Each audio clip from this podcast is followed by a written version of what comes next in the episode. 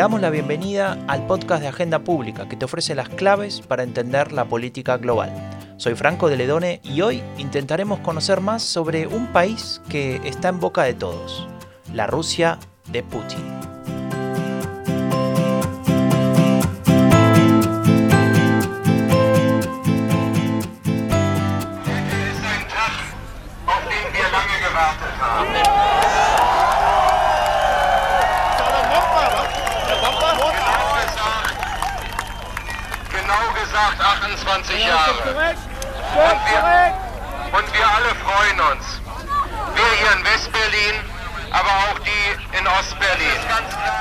Berlín, 9 de noviembre de 1989.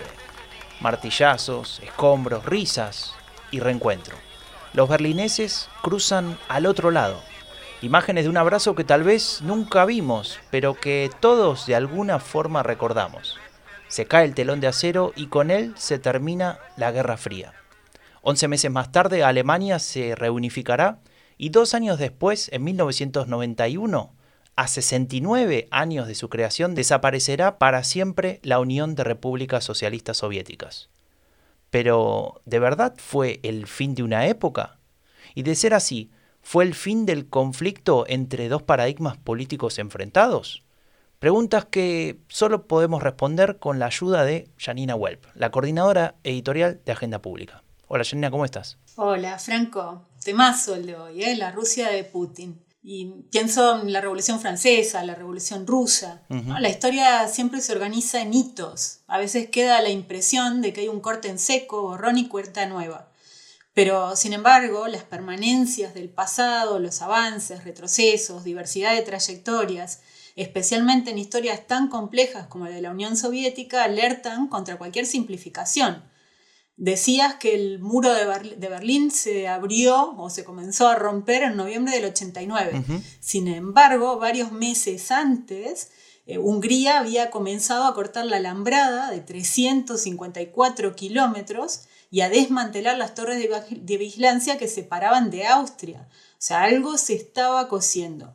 De alguna manera es claro que fue el final de una época, pero también es claro que no todo estalló por el aire y algo de todo aquello que sí voló volvió a caer y se lo colocó de formas no tan distintas a como estaba previamente. Pero, para, em, a ver, esto lo vas a tener que explicar de vuelta porque al menos yo no lo entendí. Contame. Franco, tendemos a pensar la historia como si fuera una sucesión de hechos orientados a un fin. Y a veces, en momentos excepcionales, decía la Revolución Francesa, la rusa, la caída del muro de Berlín, parece como si hubiera un antes y un después con una separación en seco. Claro. Sin embargo, nunca es así. Gorbachev había iniciado con su famosa perestroika un proceso de reformas. Su idea era transformar el sistema, pero no tanto como ocurrió posteriormente. Tampoco aspiraba al desmembramiento que se produjo. Eh, te propongo, Franco, que hablemos con quienes estudian estos temas, a ver si nos pueden ordenar un poco lo ocurrido y traernos hasta la actualidad. Empecemos fuerte. Tenemos a Armando Chaguaceda, politólogo e historiador especializado en el estudio de los regímenes y procesos autocráticos en Latinoamérica y Rusia como invitado, y a él le pedimos si podía hacernos algún tipo de cronología que enlazara lo ocurrido en Rusia entre Gorbachev y su perestroika y Putin y esta, y esta autocracia que se ha ido consolidando, cosa que también discutiremos a lo largo del episodio. O dicho en otras palabras, le preguntamos, ¿cuáles serían los hitos que marcan el fracaso de la apertura democrática? Bueno, para entender cómo funciona el sistema político ruso tenemos que entenderlo como lo que es y en su historicidad. Es un régimen político crecientemente convertido en autoritarismo hegemónico, pero que ha pasado por fases. Con el encumbramiento de Putin, recordemos esto por designación de, de Yeltsin, y tras la crisis de los rehenes en, en, estos primeros años, Putin logra subir en popularidad, demostrando una mano dura, y el régimen pasa a ser una democracia delegativa a ser un régimen autoritario competitivo. Ahí tenemos la neutralización bueno, de los oligarcas, que no eran precisamente un actor democrático, pero que era un contrapeso de facto, eh, la reposición de, gobernadores no leales y la designación directa de los gobernadores, el control de la Duma, la conversión del partido en un partido mayoritario en la Duma, el partido oficial, que ha cambiado de nombre varias veces. eh, y un conjunto de medidas que restringieron la eh, democracia política entendida como una oposición que contrapesa, ¿no? pero se mantuvieron las libertades civiles de protesta, manifestación, organización. Esa primera etapa, digamos, tiene un, eh, pasó por el primer gobierno de Putin y, y, Medvedev, pero tiene un segundo momento de cambio después de las protestas del 2011-2012, donde Putin, contra todo lo esperado por un sector de la sociedad, Putin vuelve al ruedo y eso genera las grandes protestas del 2011-2012 que conocemos son las más grandes en la etapa democrática rusa. ¿no? Después Putin regresa eh, y a partir de ese regreso de Putin y el, y el, interregno que se da entre 2012 y 2014 con la crisis de Crimea, el régimen comienza a mutar eh, hacia un régimen más nacionalista, más conservador y más autoritario. ¿no? Y lo que vemos de 2014 hasta el año pasado, digamos, es un régimen ya claramente en una, transición autoritarismo eh, hegemónico, es decir, no competitivo, con supresión incluso de la oposición de la sociedad civil, más cierre de medios, más control de la prensa, de las libertades civiles. Y yo creo que hay un, cambio, un, clímax que se da con las protestas del 2020 eh, y todo el ciclo de cierre de, de asociaciones civiles, de medios de comunicación, de exilio de destacados opositores que se da en el último año. ¿no? Con el regreso de Navalny, las protestas populares y la represión que en la práctica ha aniquilado a buena parte de la oposición política real, aunque queda una oposición, digamos, eh, más tolerada con el Partido Comunista y que cambia la ecuación del juego político. Es decir, hoy en Rusia los opositores más frontales, no necesariamente violentos, sino más frontales, están exiliados o presos, la mayoría, y eh, el juego se traslada a la oposición leal al sistema, Partido Comunista en primer lugar, que está dividido y que tiene una generación de cuadros y votantes más críticos del, sistema. Entonces yo diría que eh, el sistema político ruso funciona como eso, funciona como un sistema que ha ido cambiando de un, autoritarismo eh, competitivo un autoritarismo hegemónico, con mecanismos de control eh, políticos y de prebendas a la oposición leal y con una represión férrea para sus opositores, tanto políticos como de la sociedad civil y de los medios. Hemos crecientemente visto ese giro autocrático en los últimos, en los últimos años. Entonces, lo que nos dice Armando Chaguaceda es que estamos ante, ante un autoritarismo con ciertos vestigios de mínimamente competitivos. Pero volvamos atrás, a la desaparición de la Unión Soviética. Detrás de los procesos que le dieron lugar estaba la crisis económica y política cada vez más seria en, en el territorio, en la Unión Soviética, y Gorbachev asumió en 1985, eh, tomó decisiones claves que fueron marcando un cambio tanto en lo interno, con más transparencia y cierta liberalización, como en lo externo, con el fin de la guerra de Afganistán o el famoso encuentro con Reagan en Ginebra para iniciar el desarme nuclear, que por cierto fue muy resistido por Margaret Thatcher. En esa misma década, varias repúblicas soviéticas habían iniciado movimientos hacia la declaración de soberanía sobre sus territorios. Claro, y eso me parece eh, muy interesante porque yo no sé cuánto sabemos de lo que pasaba en esas repúblicas soviéticas antes de este final, ¿no? De esta caída del muro y, demás. Es decir, pensaba, ¿había interés en cada una de ellas en independizarse del resto? ¿No lo había? Esas son preguntas que me quedan todavía abiertas, ¿no? Que nos quedan, Franco, porque realmente es un territorio enorme, con una diversidad notable. El número de repúblicas socialistas soviéticas fue variando también a lo largo del tiempo. Y queda claro que, o, yo al menos me puedo imaginar que las cosas no eran blancas o negras. Entonces eh, podemos preguntarnos y preguntarles a nuestros expertos si se pueden agrupar los países en categorías, no sé, pienso pro-occidentales, pro-rusos, vía del medio. Claro. Eh, y esto se lo preguntamos a Ignacio Utín, analista internacional especializado en Europa Oriental y Balcanes. Él es autor de Ucrania Donbass, una renovada guerra fría, y de Ucrania, Crónica desde el Frente. Nos contaba lo siguiente. Creo que los distintos países en general tuvieron respuestas distintas.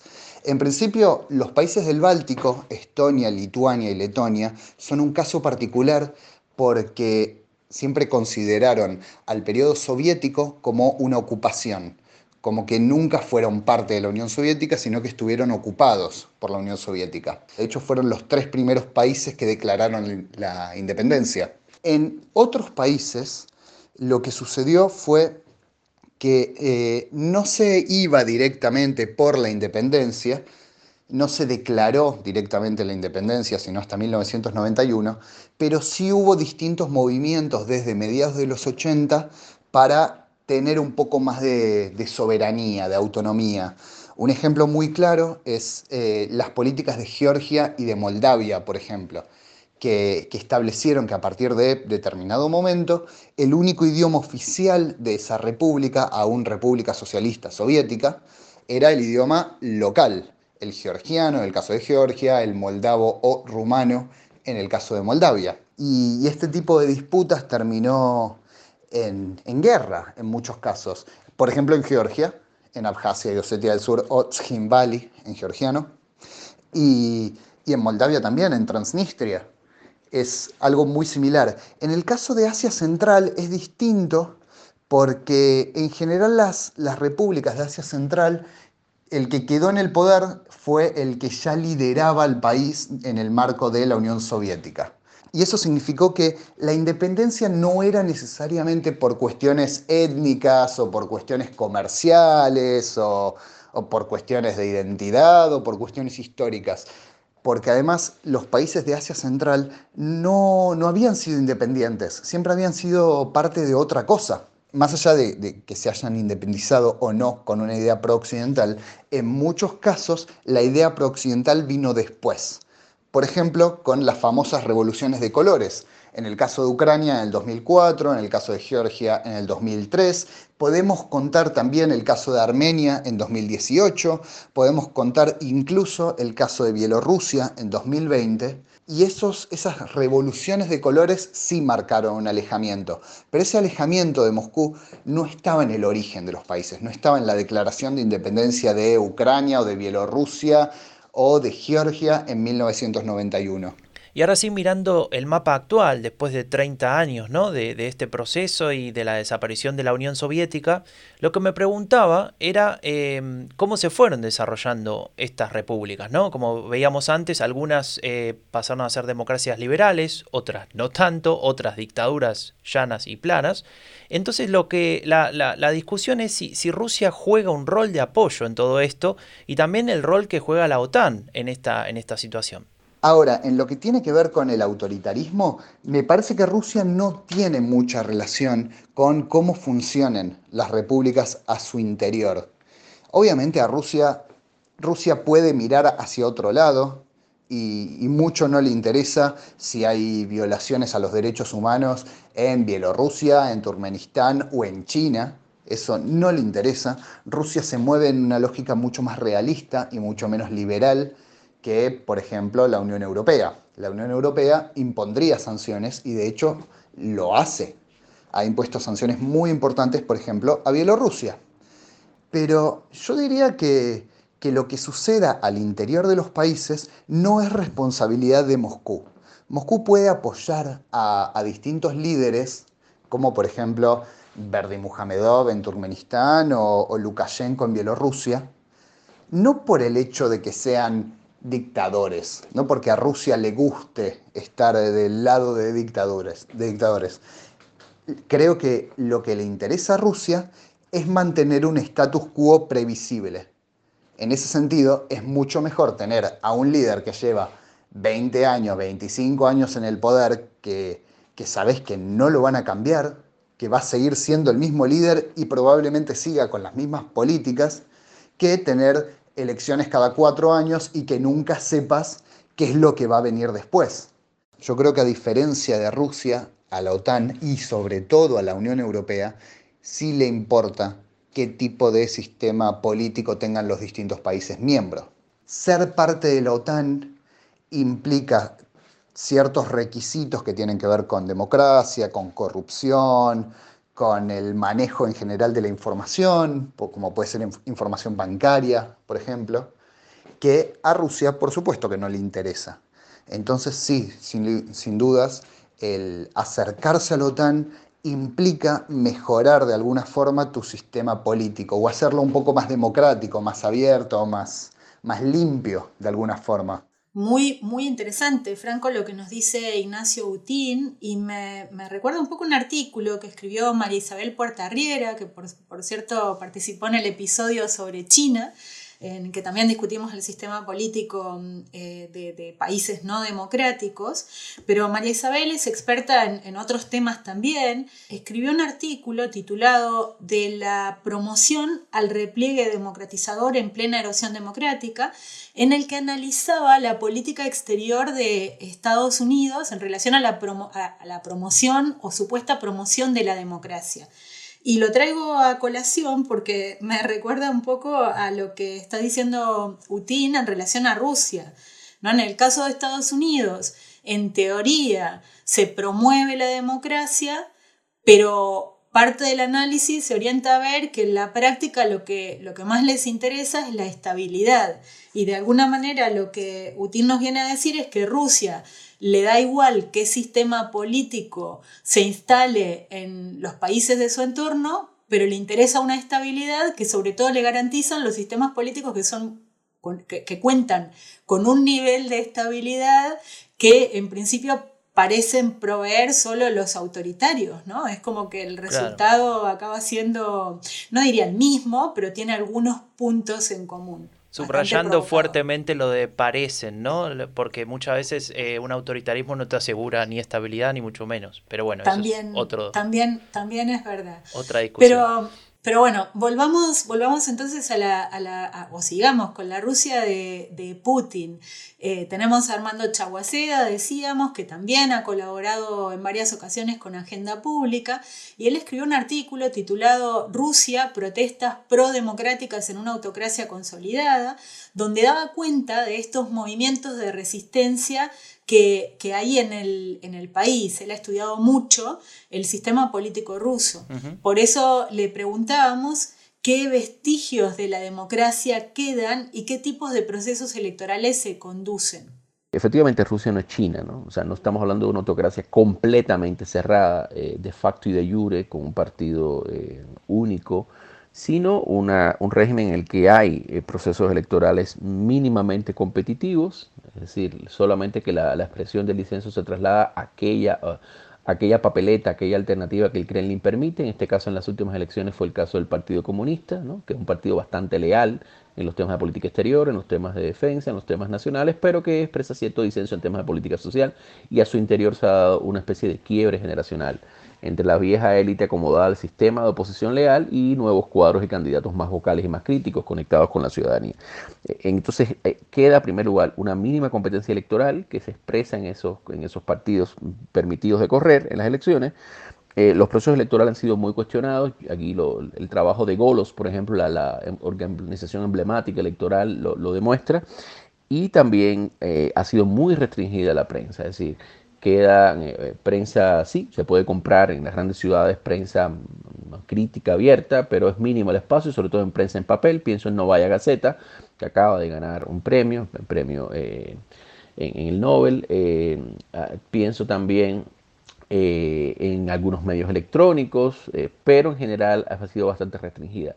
y creo que es importante entender, entender lo que pasa en Rusia como eso, ¿no? como un autoritarismo cada vez mucho más férreo, pero donde subsisten ciertos espacios muy combatidos, muy peleados de eh, oposición al, sistema.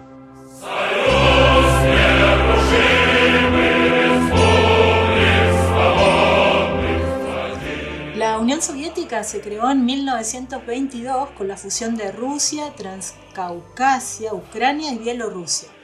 En la actualidad, Ucrania vive un momento especialmente crítico que recuerda la máxima tensión de la Guerra Fría, mientras Bielorrusia parece moverse por la cornisa en su acercamiento a Rusia. ¿Es más de lo mismo o estamos ante un escenario diferente? La pregunta se la trasladamos a Ruth Ferrero, profesora de la Universidad Complutense de Madrid y especialista en el espacio postsoviético, además de colaboradora frecuente de Agenda Pública.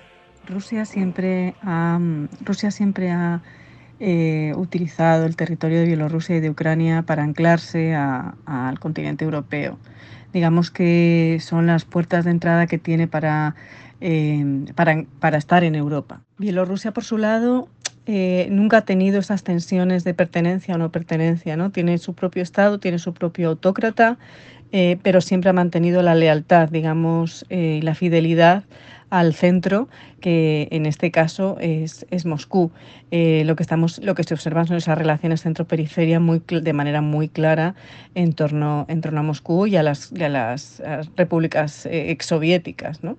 Y en el caso, como repito, en el caso de Ucrania y de, y de Bielorrusia son esenciales para anclar precisamente al territorio, al territorio europeo. Ambos territorios son esenciales también para la propia construcción de la identidad rusa. En el caso de Ucrania es todavía mucho más em, sensible, puesto que se considera que, que, la unión, la fusión de esos territorios conforman el Rus de Kiev que es el origen de la identidad nacional, de la identidad nacional rusa. De hecho, hay un proverbio ruso que dice San Petersburgo fue la cabeza de Rusia, Moscú su corazón, pero Kiev es la madre. Y aquí en esta, en esta frase quedan reflejados esos grandes vínculos históricos que existen entre Ucrania y, y Rusia. Em, decíamos que es allí donde nace su propia identidad, ¿no? El origen, además, etimológico del término Ucraina tiene que ver, es el de Kraina, que significa frontera, ¿no? En el eslavo Kraina eh, es el significado de, de, frontera. Este vínculo histórico entre Rusia y Ucrania que nos plantea Ruth Ferrero es algo que aparece ahora en esta situación de tensión, ¿no? Y nos obliga a preguntarnos si, si ese vínculo existe todavía, si se rompió del todo y cuál es la situación la lectura se la pedimos a Ignacio Utín. Tiendo a creer que la actitud de Rusia es más defensiva que ofensiva. En principio porque la guerra se desató en, Ucrania a partir de la caída del gobierno de Viktor Yanukovych. Es decir, Rusia vio como sus intereses estaban en juego. De pronto eh, estaba en riesgo la base naval en Sebastopol, en Crimea, de pronto estaba en juego, en riesgo, eh, el acercamiento comercial entre Rusia y Ucrania. Rusia era hasta 2014 el principal socio comercial de Ucrania. Estaba en riesgo la seguridad de las poblaciones étnicamente rusas en Ucrania. Creo que, que Rusia ve todo eso como un ataque, como una provocación, y Rusia se defiende de alguna forma. Suena raro decirlo, considerando que Rusia ha movilizado a cerca de 130.000 hombres hacia las fronteras con Ucrania y, suena aún más raro cuando desde, desde, medios occidentales escuchamos una y otra vez que Rusia está a punto de atacar. Rusia no va a atacar Ucrania de ninguna forma y menos aún con 120.000 hombres, que eso no alcanza. Lo que se suele decir desde Rusia es que ven el, el avance de la OTAN como el quiebre de una promesa que supuestamente le hizo George Bush padre a Mikhail Gorbachev en 1990. Se supone que si Gorbachev aceptaba la reunificación alemana, George Bush padre se comprometía a que la OTAN no avanzara sobre países que solían ser parte de la Unión Soviética o bien del Pacto de Varsovia.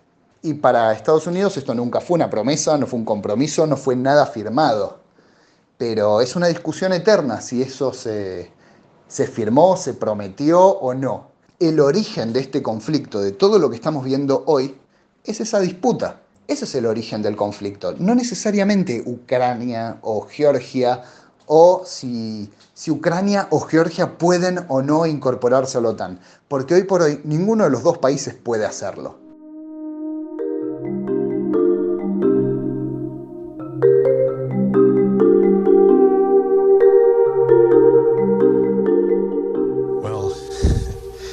An imposing title.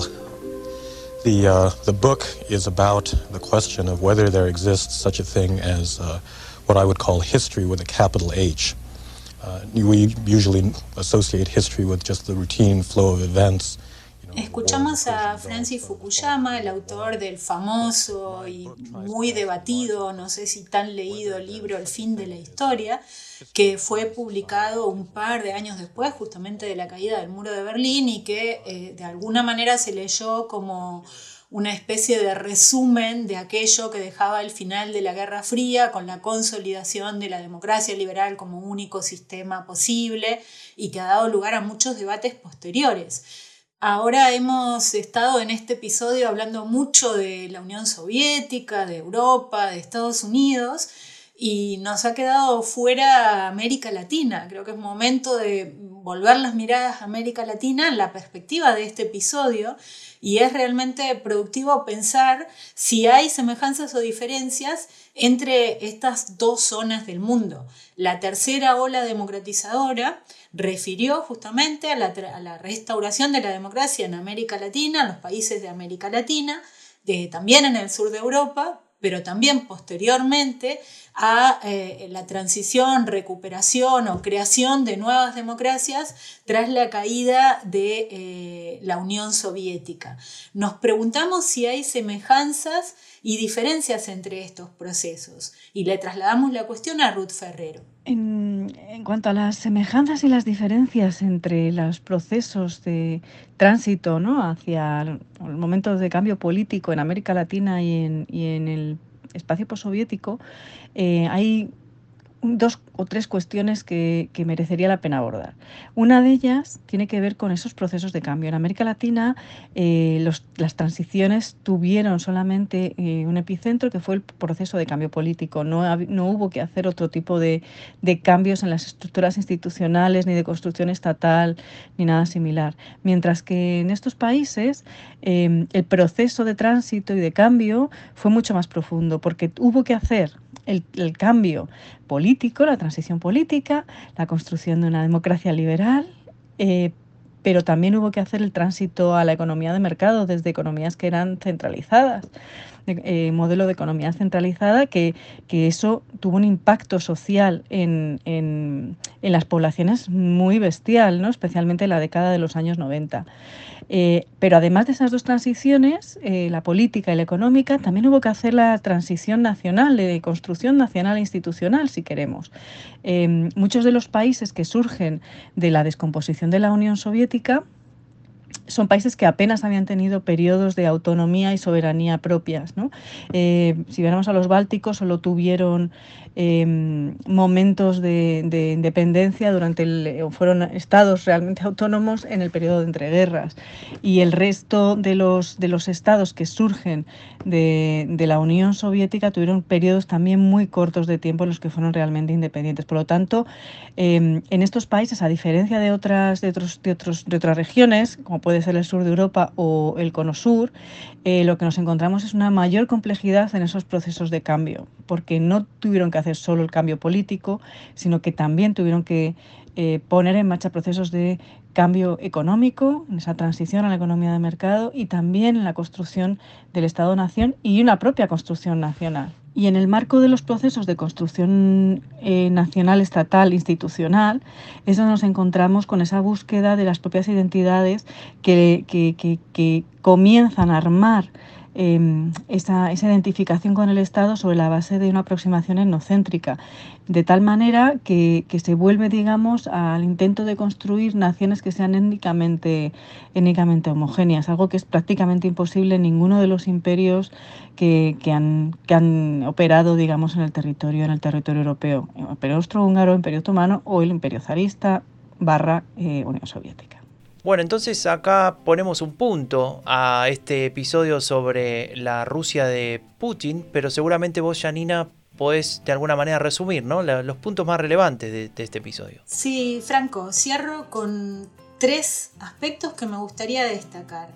Por un lado, en primer lugar, en cuanto a Rusia, eh, rescatar lo que nos decía Armando Chaguaceda, Estamos ante lo que fue una democracia delegativa y ha pasado a ser un autoritarismo competitivo, donde las libertades están restringidas y se persigue a la oposición. Eh, creo que también, importante lo que él decía, Rusia no es China. Segunda cuestión en cuanto al entorno lo que queda de aquella Unión de Repúblicas Socialistas Soviéticas, Ignacio Utin nos describía muy bien unas repúblicas que percibieron eh, la Unión Soviética como una ocupación, otras donde se reclamaba más soberanía, pero no había una demanda tan fuerte de restauración, y un tercer grupo, las de Asia Central, que no, tienen, no tenían una tradición eh, independiente y demás, que, plantea un marco de, tres eh, espacios al menos muy diferenciados. También algo que decía Ignacio Utín, Rusia no tiene mayor interés en imponer su ideología, pero sí en garantizar una estabilidad en la región, lo que es algo que, que de alguna manera tiene un efecto más o menos claro también en sostener estos autoritarismos que lo rodean. Y en tercer lugar, destacaría lo que nos decía Ruth Ferrero de su comparación entre eh, América Latina y lo que deja la Unión de Repúblicas Socialistas Soviéticas una vez que se inicia la transición. Ella destacaba que en América Latina realmente se trataba de restaurar. Había unas eh, instituciones y unas tradiciones económicas, sociales, políticas, unas formas de funcionar. Mientras el contexto soviético, como mencionaba antes, tiene un, un mapa más diverso con algunos contextos en que se trata de construir desde cero, cosa que evidentemente tiene un legado también hasta la actualidad. Escucharon a Janina Webb, la coordinadora editorial de Agenda Pública. Le agradecemos mucho a las expertas y expertos que colaboraron hoy con este episodio.